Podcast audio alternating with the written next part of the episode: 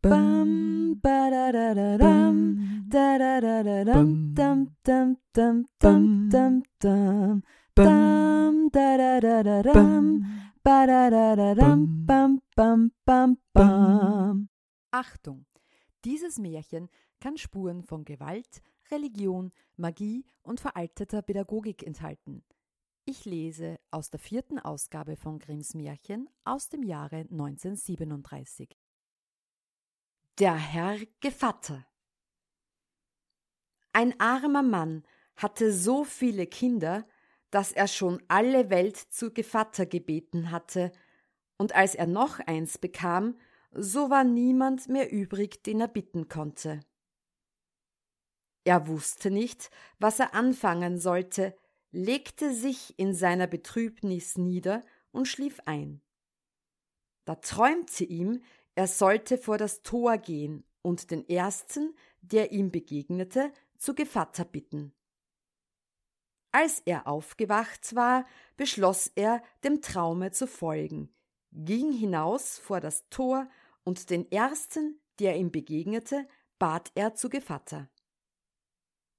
Der Fremde schenkte ihm ein Gläschen mit Wasser und sagte, das ist ein wunderbares Wasser, damit kannst du die Kranken gesund machen. Du musst nur sehen, wo der Tod steht.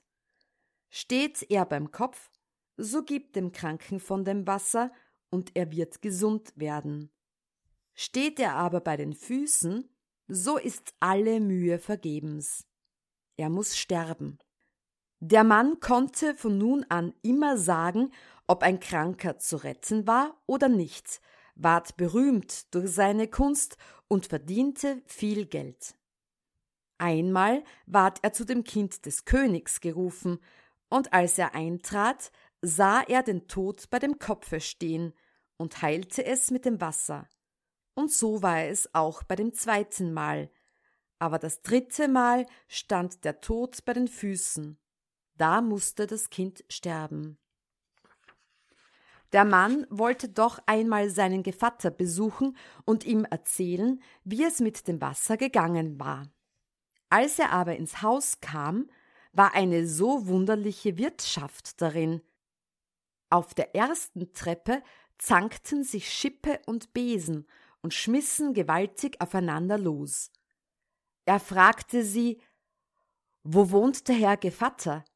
Der Besen antwortete, eine Treppe höher. Als er auf die zweite Treppe kam, sah er eine Menge toter Finger liegen. Er fragte, wo wohnt der Herr Gevatter? Einer aus den Fingern antwortete, eine Treppe höher. Auf der dritten Treppe lag ein Haufen toter Köpfe, die wiesen ihn wieder eine Treppe höher. Auf der vierten Treppe sah er Fische über dem Feuer stehen, die britzelten in der Pfanne und backten sich selber. Sie sprachen auch eine Treppe höher. Und als er die fünfte hinaufgestiegen war, so kam er vor eine Stube und guckte durch das Schlüsselloch. Da sah er den Gevatter, der ein paar lange Hörner hatte. Als er die Türe aufmachte und hineinging, legte sich der Gevatter geschwind aufs Bett und deckte sich zu. Da sprach der Mann Herr Gevatter, was ist für eine wunderliche Wirtschaft in eurem Hause? Als ich auf eure erste Treppe kam, so zankten sich Schippe und Besen miteinander und schlugen gewaltig aufeinander los. Wie seid ihr so einfältig, sagte der Gevatter, das war der Knecht und die Magd, die sprachen miteinander. Aber auf der zweiten Treppe sah ich tote Finger liegen. Ei, wie seid ihr albern, das waren Skorzener Wurzel. Auf der dritten Treppe lag ein Haufen Totenköpfe. Dummer Mann, das waren Krautköpfe. Auf der vierten sah ich Fische in der Pfanne, die britzelten und backten sich selber. Wie er das gesagt hatte, kamen die Fische und trugen sich selber auf.